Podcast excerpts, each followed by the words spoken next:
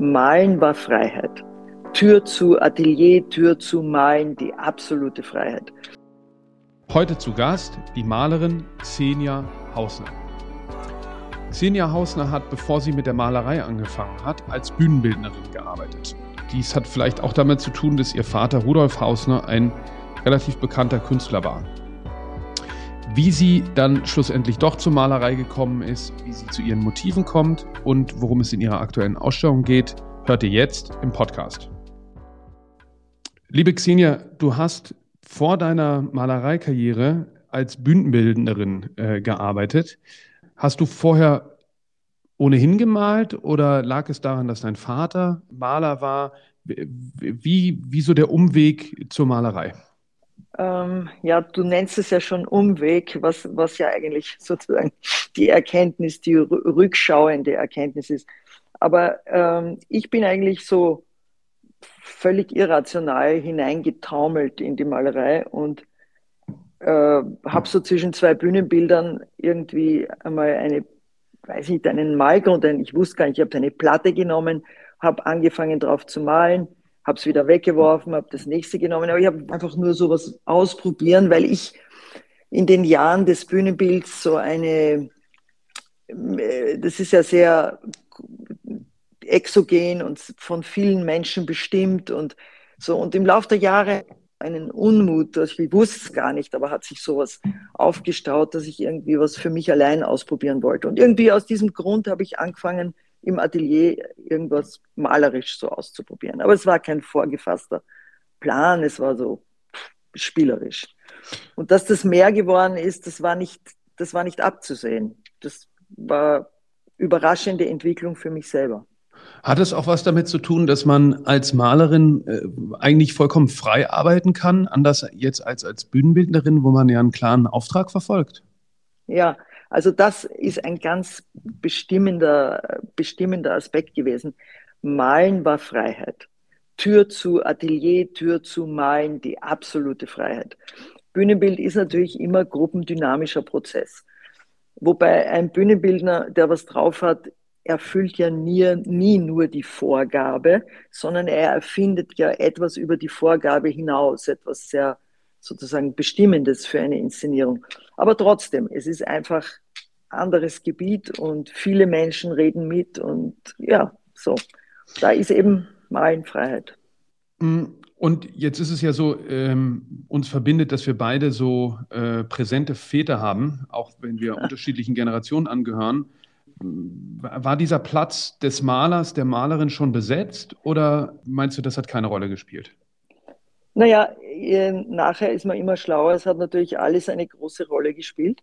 Und äh, sozusagen mein, mein malerischer Wunsch war total verschüttet.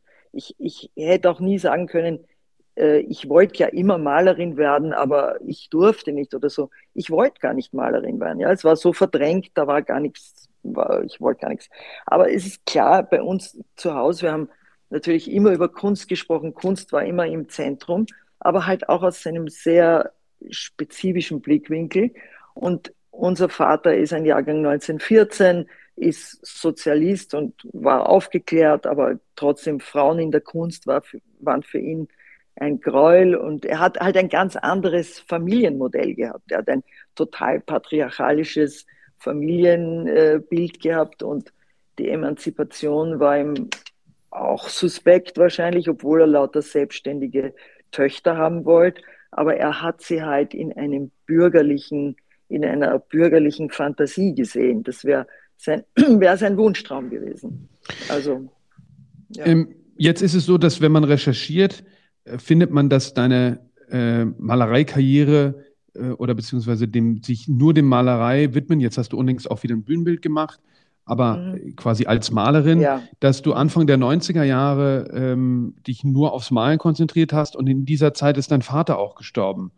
Ähm, das, er hat, hat das aber noch mitbekommen, oder? Ja, na, er hat, äh, das hat ihn ja dann schon gerüttelt, weil ich habe ja dann irgendwie mehr oder weniger radikal alles abgebrochen und, und habe mich eben der Malerei zugewendet. Und ähm, das war, das war schon so eine kleine Explosion dann in der Familie. Und ähm, ich habe ja auch erstmal nur für mich gemalt und so. Ich habe da auch so einen naiven Glauben an mich auch irgendwie gehabt, auch in Unkenntnis der Dinge, die da auf mich zukommen, finde ich rückblickend auch. Ja, das ist sehr seltsam.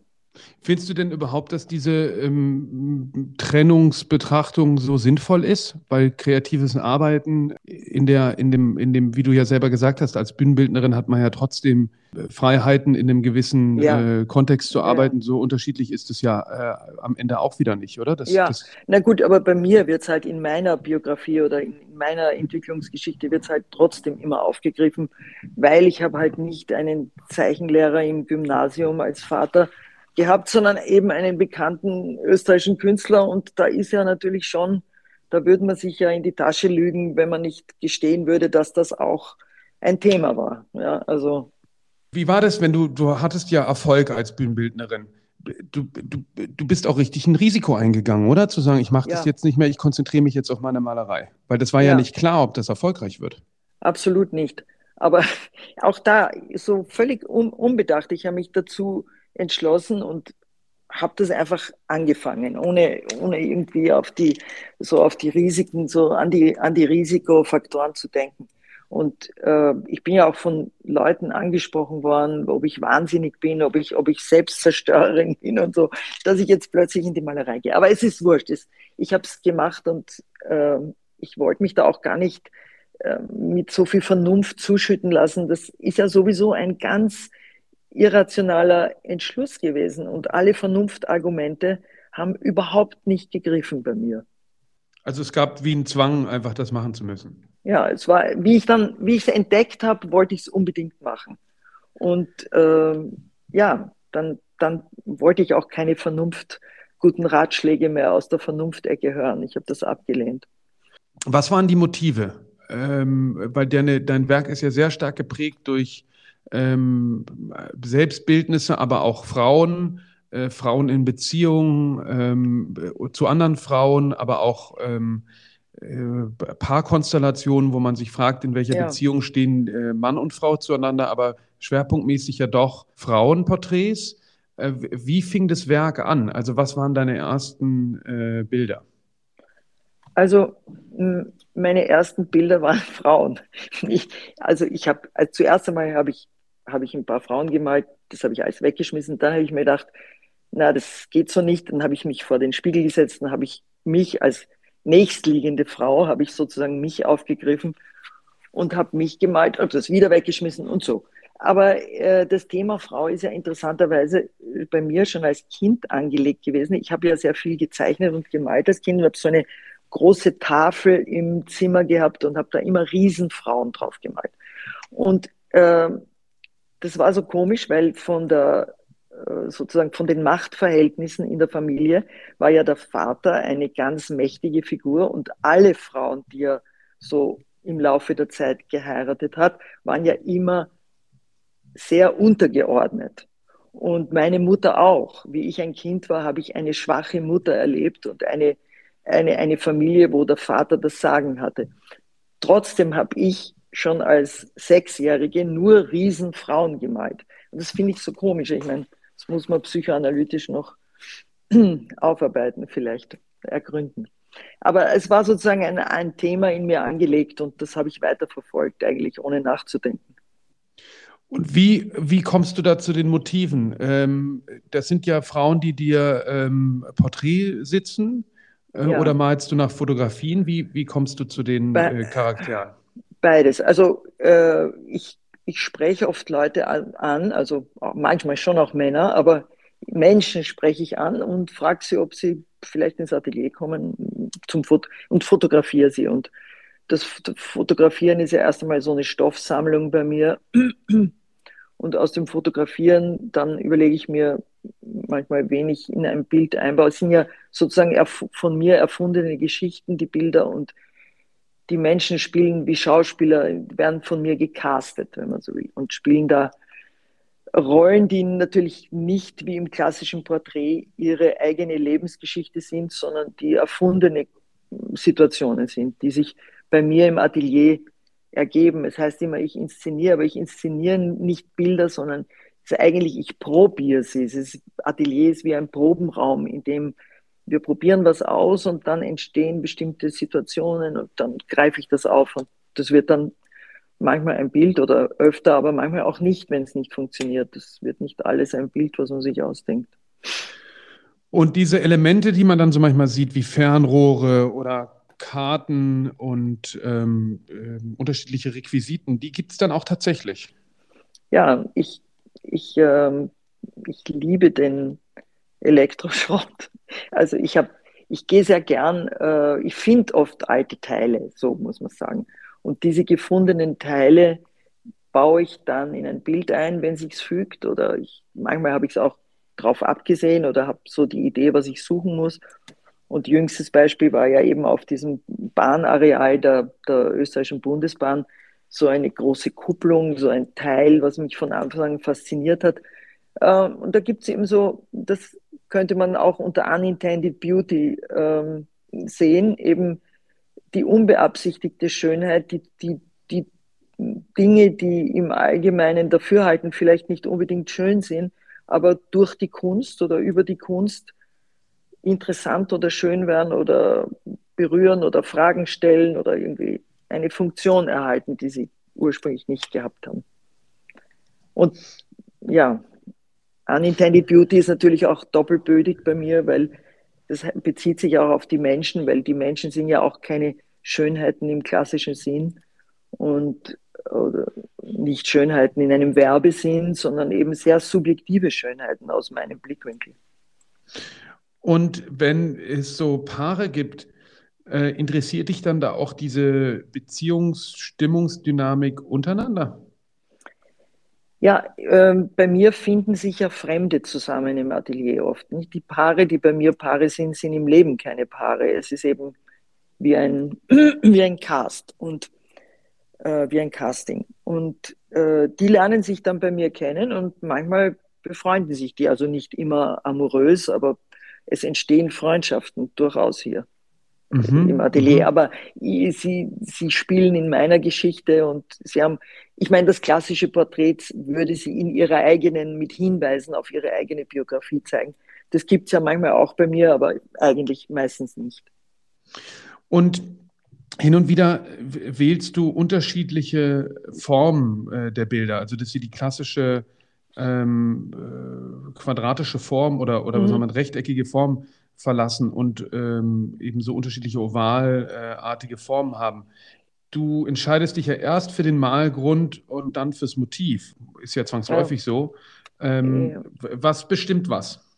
Also, äh, das ist nicht immer zwangsläufig so. Äh, ich, ich sammle manchmal so seltsame Formen, die eigentlich darstellend geometrisch nicht einzuordnen sind. Also ein Kreis oder ein Oval ist ja noch etwas Berechenbares. Aber es gibt ja so irgendwelche gequetschten Kartoffelformen oder Hundelackerln auf der Straße und ich fotografiere die dann und ich merke sie mir. Und, oder ich sehe einfach irgendwo in einer Zeitung eine komische Form, ja, dann mache ich ein Foto und äh, wie die Form und der Inhalt zusammenfinden, das ist irgendwie ein dialektischer Prozess.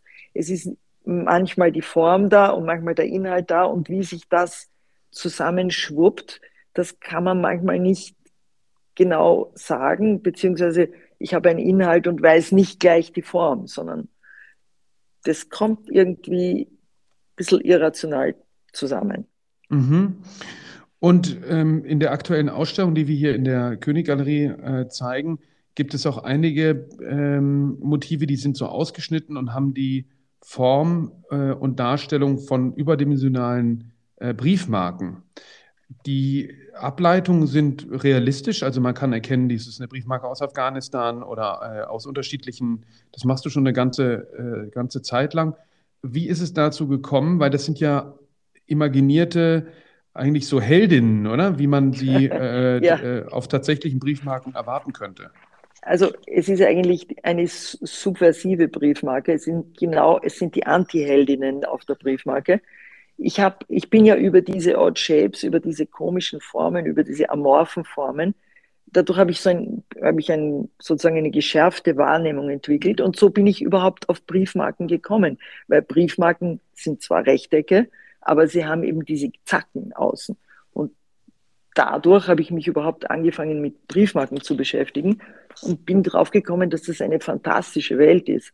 Und also sagen wir, fantastische Welt bis 1960 ungefähr. Dann, danach, oder 1970, danach wären die Briefmarken unheimlich hässlich, eigentlich, finde ich, oder uninteressant.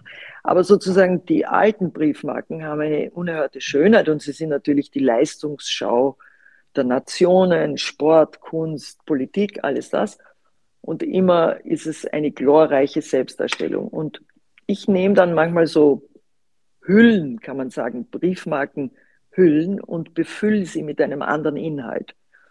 Und ich habe zum Beispiel in, diesem, in dieser Saudi-Briefmarke, die bei uns in der Ausstellung Pieces of a Woman heißt, da ist ja normalerweise in der Saudi-Briefmarke gar nichts drin, weil die ja gar keine Menschendarstellung erlauben, kulturell. Und ich habe eben zwei Frauen hineingesetzt in diese leeren Blütenformen, zwei Frauen aus unterschiedlichen Sozialisierungen, eine westliche Frau und eine Frau im, im Hijab und äh, die sozusagen zwei Frauenschicksale gegenübergestellt. In deiner Beschäftigung mit den, mit den äh, Briefmarken der äh, Realität ist dir wahrscheinlich auch aufgefallen, dass es vermutlich sehr viel mehr Männerporträts äh, gibt als Frauen, oder? Ja, nur, fast nur. Naja, es gibt Bertha von Suttner und es gibt Marie Curie und so, naja, so, das gibt es schon manchmal, aber das entspricht ja auch den historischen Situationen. Es waren ja überall nur Männer am, am Ruder und ob es in der Politik ist und in der Kunst oder in der Kunst, es, es gab ja bis vor kurzem hauptsächlich nur Männer. Also es gab natürlich Frauen, aber die haben dann immer verdeckt agieren müssen. Deswegen waren sie auf den Briefmarken nicht drauf. Ähm, jetzt ist die, gab es ja schon eine Veränderung in der Wahrnehmung Künstlerinnen im Allgemeinen gegenüber ähm, und aber auch vielleicht Frauendarstellungen. Jetzt machst du das ja schon seit Anfang der 90er. Wie würdest du diese Entwicklung ähm, einschätzen? Ich bin total dafür. Ähm, ich finde Frauen komplexer, vielschichtiger, widersprüchlicher. Sie können mehr, sie müssen auch mehr können sie sind irgendwie interessanter in der Kunst. Und ich finde, sie sind als Thema im Bild interessanter und es ist eben auch sehr spannend zu sehen, wie ihr Blick die Welt in Zukunft gestalten wird.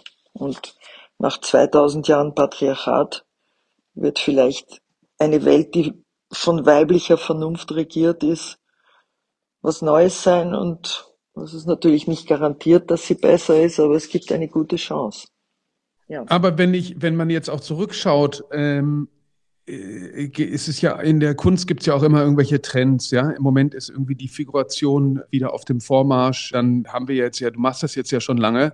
Erzähl mal, wie das, wie das eben Anfang der 90er war oder auch, oder auch 2000er. Wie ging es dir da mit deinen ja, Heldinnen? Sind es natürlich irgendwie, weil alle, jede weibliche Figur in der Geschichte ist eine Heldin, aber ähm, mit deinen äh, Darstellungen und, und Porträtmalerei war ja dann auch mal, äh, oder beziehungsweise figurative Malerei war auch eine Zeit lang total irgendwie außen vor. Wie war die deine Erfahrung da? Also ich selber habe immer polarisiert. Ähm, von Anfang an hat es Begeisterung und heftige Ablehnung gegeben. Und Anfang der 90er war das ja vielleicht auch relativ singulär figurativ Frauen zu malen. Uh, ich weiß nicht. Also das ist ja dann besser geworden mit der Leipziger Schule. Die waren da irgendwie ein Eisbrecher. Mm, mich selber interessiert, mich interessieren ganz andere Felder auch in der Malerei. Mich interessiert abstrakter Expressionismus. Die Farben, wie was heftig gemalt wird, wie äh, solche Sachen, die, die Flächen betreffen und malerische Fragen, mit denen ich mich herumschlage, die finde ich total spannend. Und würdest du denken, ich, ich finde das Spannendste ja immer in so einer künstlerischen Praxiskarriere, dass man muss sich ja erstmal finden. Ja? Man muss ja erstmal schauen, ähm, was sind die Themen, die einem wichtig sind, was ist die eigene Sprache, äh, ja. wie, wie entwickelt man das. Und interessant ist, wenn du ja quasi natürlich jetzt das weiterentwickelt hast, womit du angefangen hast, weil das ist ja zwangsläufig, gibt es einen Prozess äh, und auch eine gewisse Meisterschaft, die sich da irgendwie einfach durchs Machen entwickelt. Aber würdest du sagen, diese Findungsphase der thematischen Auseinandersetzung innerhalb der Malerei, aber auch mit diesen Darstellungen der Person, ist, hat quasi parallel in deiner bühnenbildnerischen Tätigkeit stattgefunden? Mm, also ich, es hat eine kurze Zeit der Überlappung gegeben. Da habe ich noch Bühnenbild gemacht und aber schon zu malen begonnen, aber die war sehr kurz. Und eigentlich ist es ja ganz interessant, das Thema war von Anfang an irgendwie vorgegeben. Das ist ja lustig, sieht man ja bei, bei anderen Malern auch eigentlich die, die, noch die Akademiebilder oder die frühen Bilder legen trotzdem schon das Grundthema, klingt irgendwie an. Das sieht man auch in einem frühen Beckmann. Äh, auch wie er sich malt, der frühe Beckmann. Natürlich malt er sich noch nicht so wie der Mann im Smoking. Aber äh, man sieht schon den jungen Studenten Beckmann, der eigentlich schon das Selbstbewusstsein und das Thema und alles reinhaut in sein Frühwerk. Und irgendwie, äh, glaube ich, man hat ja eine Entwicklungsgeschichte, äh, aber trotzdem eine Wandlungsfähigkeit. Also es wird ja von einem Künstler beides, glaube ich, muss er mitbringen. Er, er muss eine Wiedererkennbarkeit haben, aber gleichzeitig eine Entwicklungsgeschichte haben. Wenn er mit einem Einfall durchs Leben kommen will, wird es nicht hinhauen. Und äh, das sind, sind ja auch interessante Dinge, die man so äh, erlebt, wenn man auf seine frühen Bilder dann schaut, wie man sie einschätzt zum Beispiel. Ich, ich habe ja, ja, also ich habe unlängst halt in einer größeren Ausstellung in der Albertina Bilder wieder gesehen, die ich 20 Jahre nicht gesehen habe und so. Und da denkt man sich schon so seine Sachen dazu. In der Ausstellung in der Albertina war ein sehr beeindruckender Raum ähm, mit ähm, Szenen, wo äh, unterschiedliche äh, Menschen, wahrscheinlich Geflüchtete, ähm, an äh, Zugscheiben rausklettern, äh, drin sitzen, sich verabschieden. Äh, das ist nicht so ganz klar. Äh, mhm. das ist eine neue, eine neue Werkgruppe von dir ähm, die so ein bisschen sich, ähm, die bisschen abweicht von, von deinen üblichen äh, Genres. Äh, erzähl doch mal was dazu.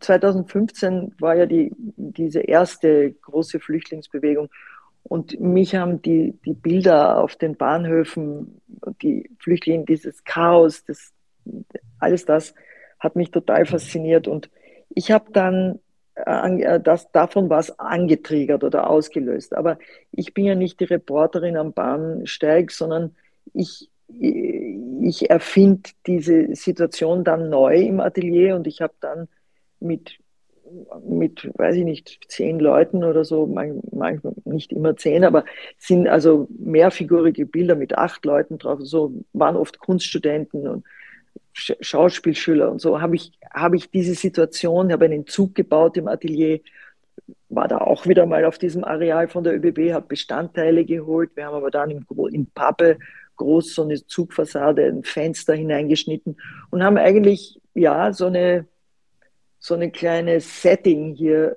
erstellt im Atelier und dann wurde das durchgespielt oder ausprobiert und dieses ganze Gedränge und so, das haben wir hier alles ähm, fotografiert. Und dann hat sich ein erstes Bild ergeben und darauf ein zweites, drittes und schließlich ein viertes. Und es ist so ein bisschen, ich meine, dass die Bilder sind jetzt aktueller denn je, aber leider kann man nur sagen. Und es ist aber, es sind ja auch, äh, auf den Bildern sind Jugendliche aus, aus Mitteleuropa, kann man sagen, oder aus Europa, sind ja nicht nur afrikanische Flüchtlinge drauf zu sehen. Und eigentlich ist das genau richtig, weil es gibt ja so diese Frage des Wohin und einer, einer Wurzellosigkeit oder die Frage der Zugehörigkeit, der, der Perspektive, welche Perspektiven haben wir, des Verteilungskampfs. Das sind ja alles Probleme, die uns auch riesig beschäftigen in Europa. Also äh, ja, und das habe ich aufgegriffen und so habe ich es weiter bearbeitet, kann man sagen. Ähm, auch interessant in deinem Werk sind jetzt auch in der aktuellen Ausstellung bei uns sind äh, zwei Bojen zu sehen. Dies ist ein immer wiederkehrendes äh, Motiv. Ähm, wie, wie bist du der Boje äh, begegnet? Wie ist das einzuordnen?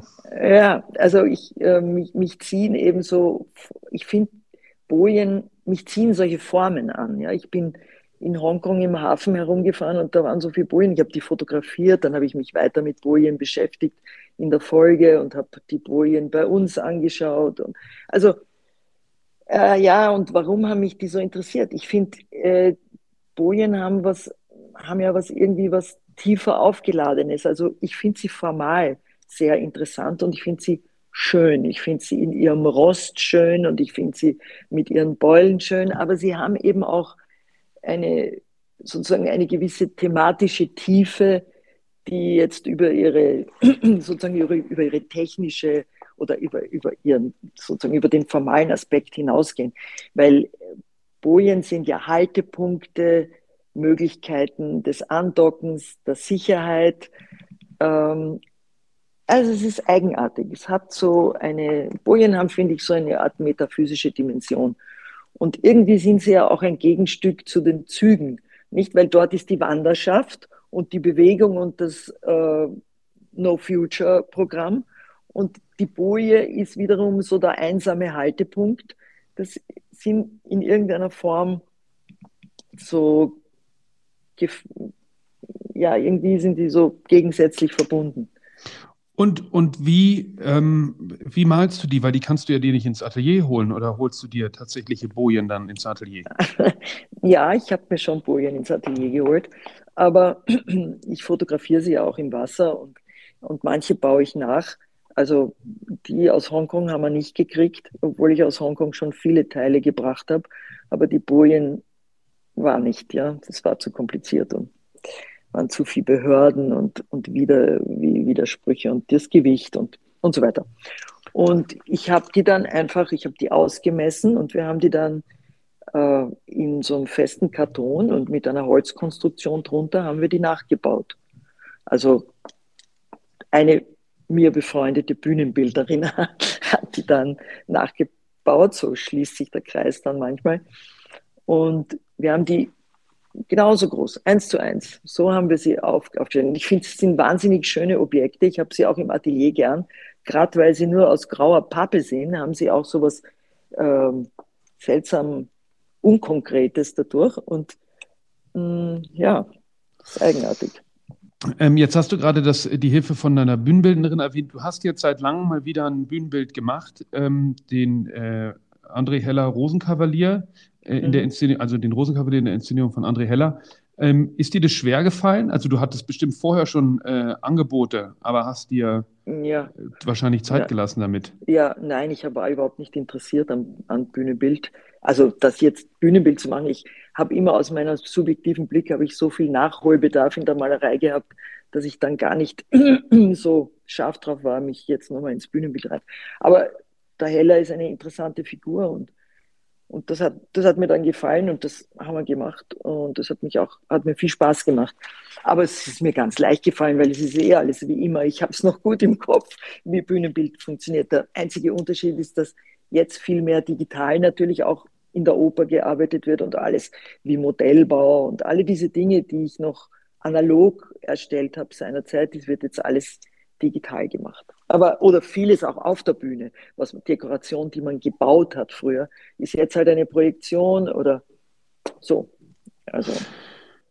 Ähm, und aber es war lustig. Also, weil du, du hast ja immer wieder die, die, du hast das Theater beziehungsweise das, das, das Feld ums Theater und um die Oper ja nicht verlassen. Es sind ja immer wieder äh, Schauspielerinnen und du warst ja immer in dieser Szene drin, hast jetzt aber dann doch ähm, nach vielen Jahren bist dieser Einladung gefolgt? Was, was, hat, den, was hat den Wechsel? Äh, einfach weil, weil die Zusammenarbeit mit André Heller interessant ja. war? Ja, und Oper mache ich überhaupt gern, weil Oper ist einfach ist sozusagen die, die größere Linie irgendwie, die optische. Und da, das ist für einen Bühnenbildner vielleicht auch noch, kann man sich mehr austoben, wenn man so will. Aber ich meine, dem Theater bin ich ja insofern verbunden geblieben oder auch dem Film oder den Schauspielern, könnte ich sagen, weil es ist ja so ein großer Fischteich, von Figuren, die ich manchmal frage, ob sie in meinen Bildern mitspielen. Nicht? Aus der Ecke gab es immer einen weiter, sozusagen weitergeführten Bezug. weil, weil ich da ja oft hm, Menschen finde, die mich interessieren und die ich in ein Bild einbaue. Also ja. Als wir zusammen die, äh, auch wegen Fischteich und, und Bezug, ähm, ähm, als wir zusammen deine Ausstellung angeschaut haben in der Albertina, ist mir ein Bild aufgefallen, ähm, wo du dir selber, also ein Selbstbildnis, ähm, wo du dir selber eine Pistole ähm, an den Kopf hältst, vor einer Torte sitzend, was mhm. mich sehr stark an ein Bild erinnert hat, äh, was ich kannte von Maria Lasnik, was aber später entstanden ist und wo du auch erzählt hast, ähm, das, weil ich wusste nicht, von wann ist das Bild. Ich dachte, ja. du beziehst dich darauf, aber du hast das Bild zuerst gemalt und äh, es ist ja interessant, dass es so viele figurative Malerinnen in Österreich auch nicht gibt. Was ist denn die ja. Geschichte zu dem Bild? Na, die Geschichte zu dem Bild ist mein persönliches Elend, mein Liebeskummer. Den habe ich über das Bild abgearbeitet. Und ähm, ja, die Lasnik hat dann dieses Bild gesehen und sie hat mir auch was geschrieben und ist irgendwie nett. Also die hat meine Arbeiten gekannt. Und ich denke, äh, sie hat das halt, das geht ja jedem so, sie hat das Bild gesehen und hat dann einen eigenen Bildeinfall dazu entwickelt und hat dieses Bild mit den zwei Pistolen gemalt. Aber so ist es immer in der Kunst. Ich sehe auch was und mir kommt dadurch ein Einfall zu was Weiterführendem. Also nur weil die Lasnik eben damals schon sehr bekannt war, hat jeder gedacht, ich habe das Bild von der Lassak. Aber es war umgekehrt. Und das Ausgangspunkt für das Bild ist halt mein Elend gewesen und ich habe es so abgearbeitet. Ich musste mich nicht wirklich erschießen. Ich habe es in der Kunst erledigt und dazu ist die Kunst eben auch da. Die, die persönlichen Probleme werden über die Kunst erledigt. Ein anderes Selbstbildnis von dir äh, aus dem Jahr 2020 zeigt dich mit Maske. Ist auch das wieder eine, eine Begegnung der Krise? Ja, das war am Anfang von Corona. Ähm, und gut, für Maler war ja, für Malerinnen war ja Corona nicht, war, war insgesamt schrecklich, aber es war nicht, man konnte weiter arbeiten, Schauspieler konnten nicht auftreten, Musiker auch nicht.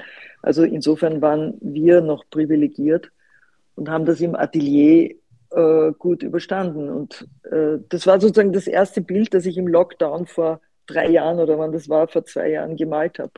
Das war das war sozusagen meine erste, mein erster Reflex, könnte man sagen. Wobei ich auch von mit vielen Malerinnen und Malern gesprochen habe, denen es psychisch überhaupt nicht gut ging.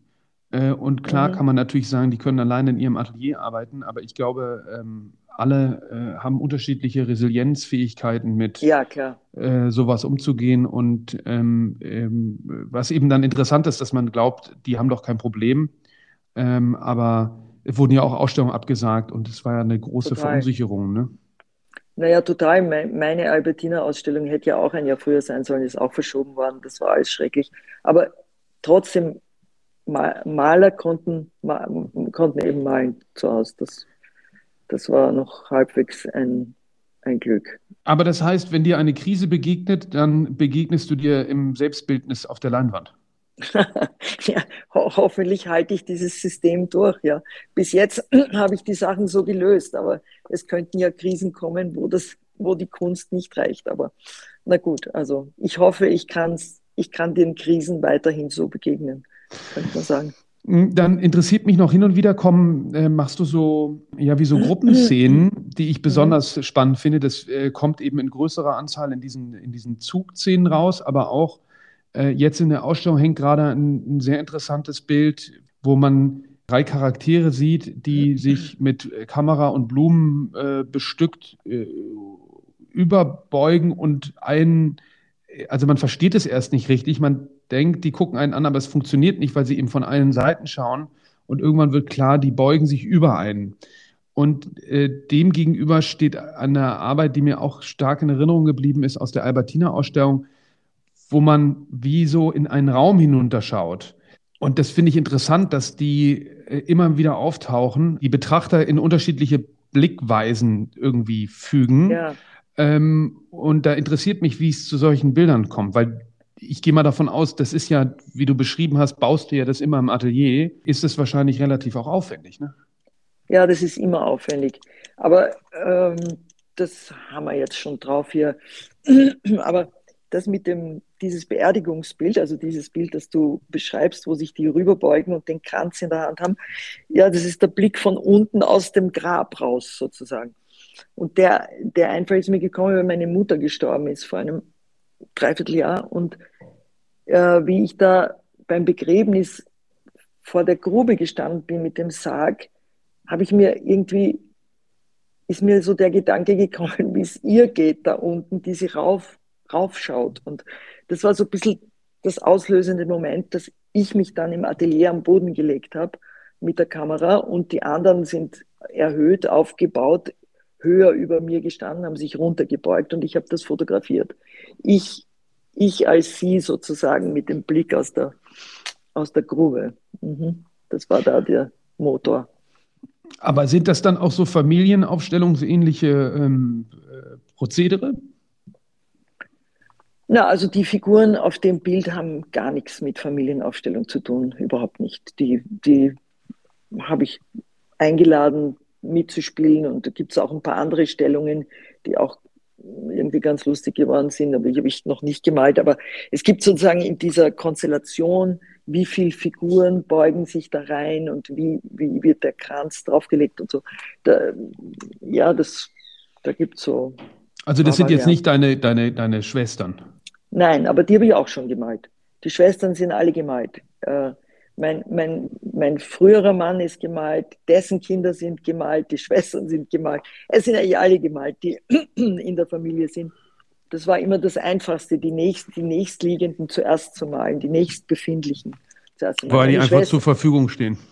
Ja, und weil ähm, das sind ja eher frühere Bilder, da war ich dann auch froh, dass ich nicht mit, mit Fremden, es war, ich musste ja auch eine gewisse Ladehemmung überwinden und Fremde fragen, ob sie ins Atelier kommen. Und das ist sozusagen, das erfordert auch eine gewisse Routine oder so. Ja, das, da muss man, das war ja am Anfang nicht so. Und da habe ich natürlich meine Schwestern gefragt und die gibt mehrere Bilder mit meiner Schwester Jessica, die ja eine sehr erfolgreiche Filmemacherin ist und so. Und auch die Tanja, Kostümbilderin, auch da auch in Berlin überall, kriegen Preise und machen Filme, alles toll sind alle sehr lustig und wir verstehen uns auch gut.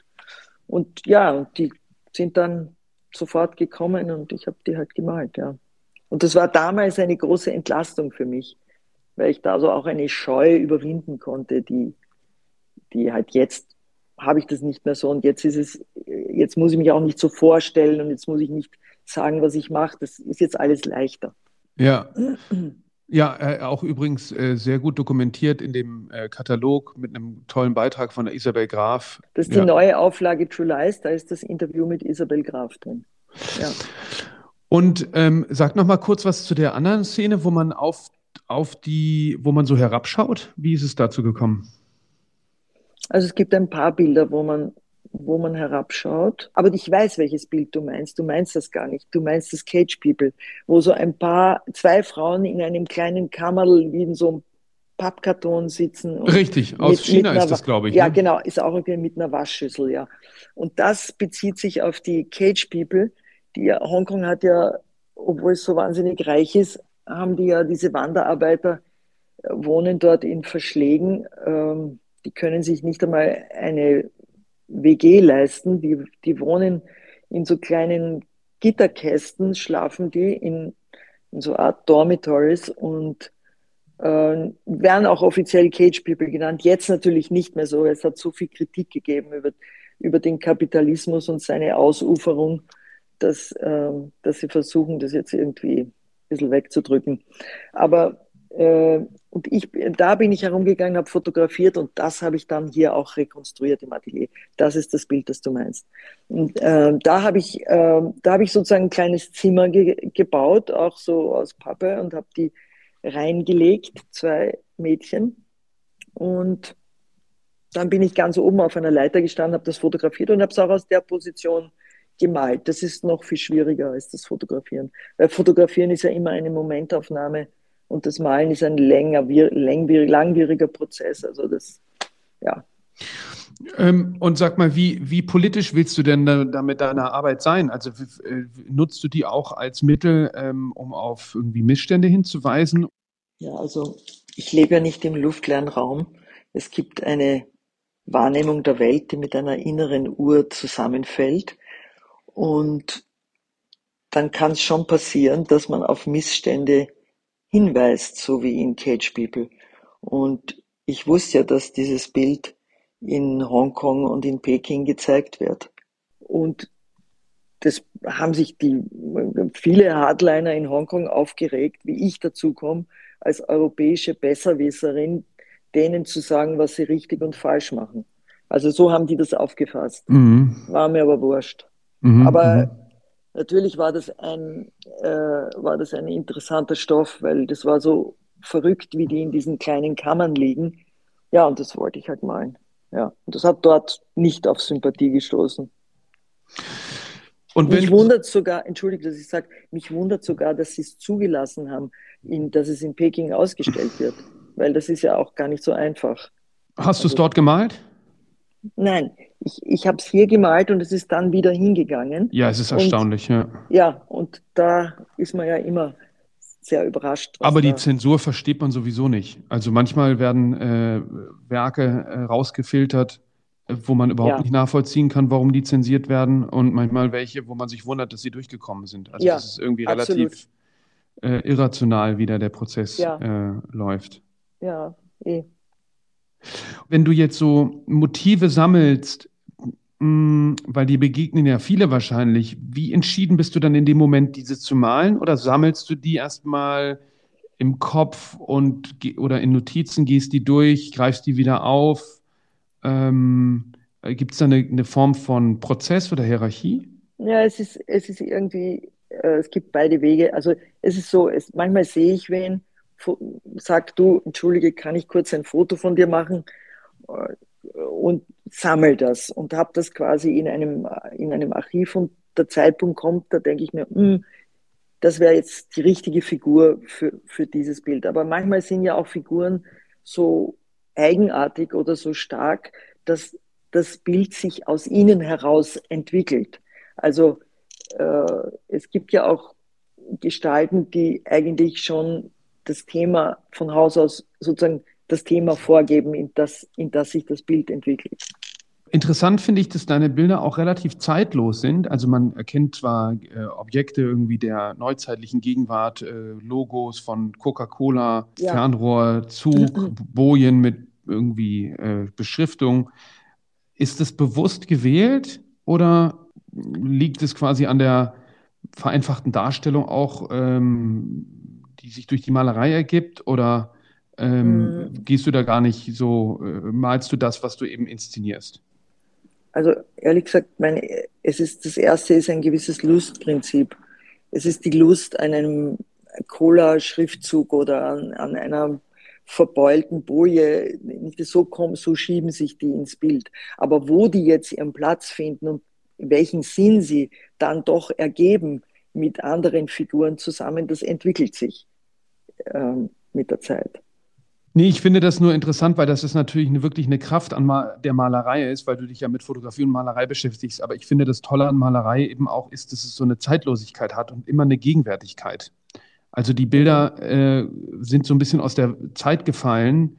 Und ich habe nur gerade darüber nachgedacht, wie die sich wohl in, ich glaube, dass die in, in, in 100 Jahren genauso aktuell sind wie jetzt, weil das Coca-Cola-Logo, wenn man jetzt mal als einen Ort, als einen Zeitbezug äh, überlegt, das wird sich nicht verändert haben. Ähm, ja. Und das ist, finde ich, ein häufiges Problem in der Fotografie, dass man der Fotografie irgendwie dann doch immer ansieht, aus welcher Zeit sie kommt. Mhm. Und aber ja, die, ja. die Malerei irgendwie eine Gegenwärtigkeit hat, ähm, die auch, wie man bei dir jetzt sieht, durchaus mal drei Jahrzehnte ähm, äh, locker überdauert.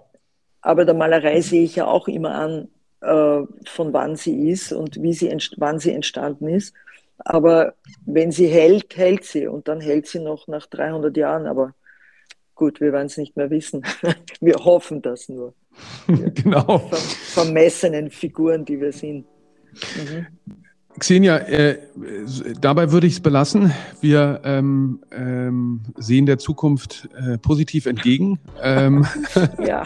dass man dann ja. auf uns heute in Vergangenheit blickt. Ich danke dir sehr für das Gespräch ja, und äh, auch vor allem natürlich sehr für die Ausstellung. Ja, ich freue mich auch drüber. Du willst noch mehr spannende Einblicke in die Kunstwelt? Im Podcast König Kunst spricht Johann König mit Künstlerinnen, Freundinnen und Kolleginnen darüber, was hinter den Kulissen der Königgalerie passiert. Erfahre, wie seine Gäste zur Kunst kamen, was sie inspiriert und welche Herausforderungen sich hinter jeder Ausstellung verbergen. Höre den Podcast, um keine Info über die faszinierendsten Persönlichkeiten der Kunstwelt zu verpassen.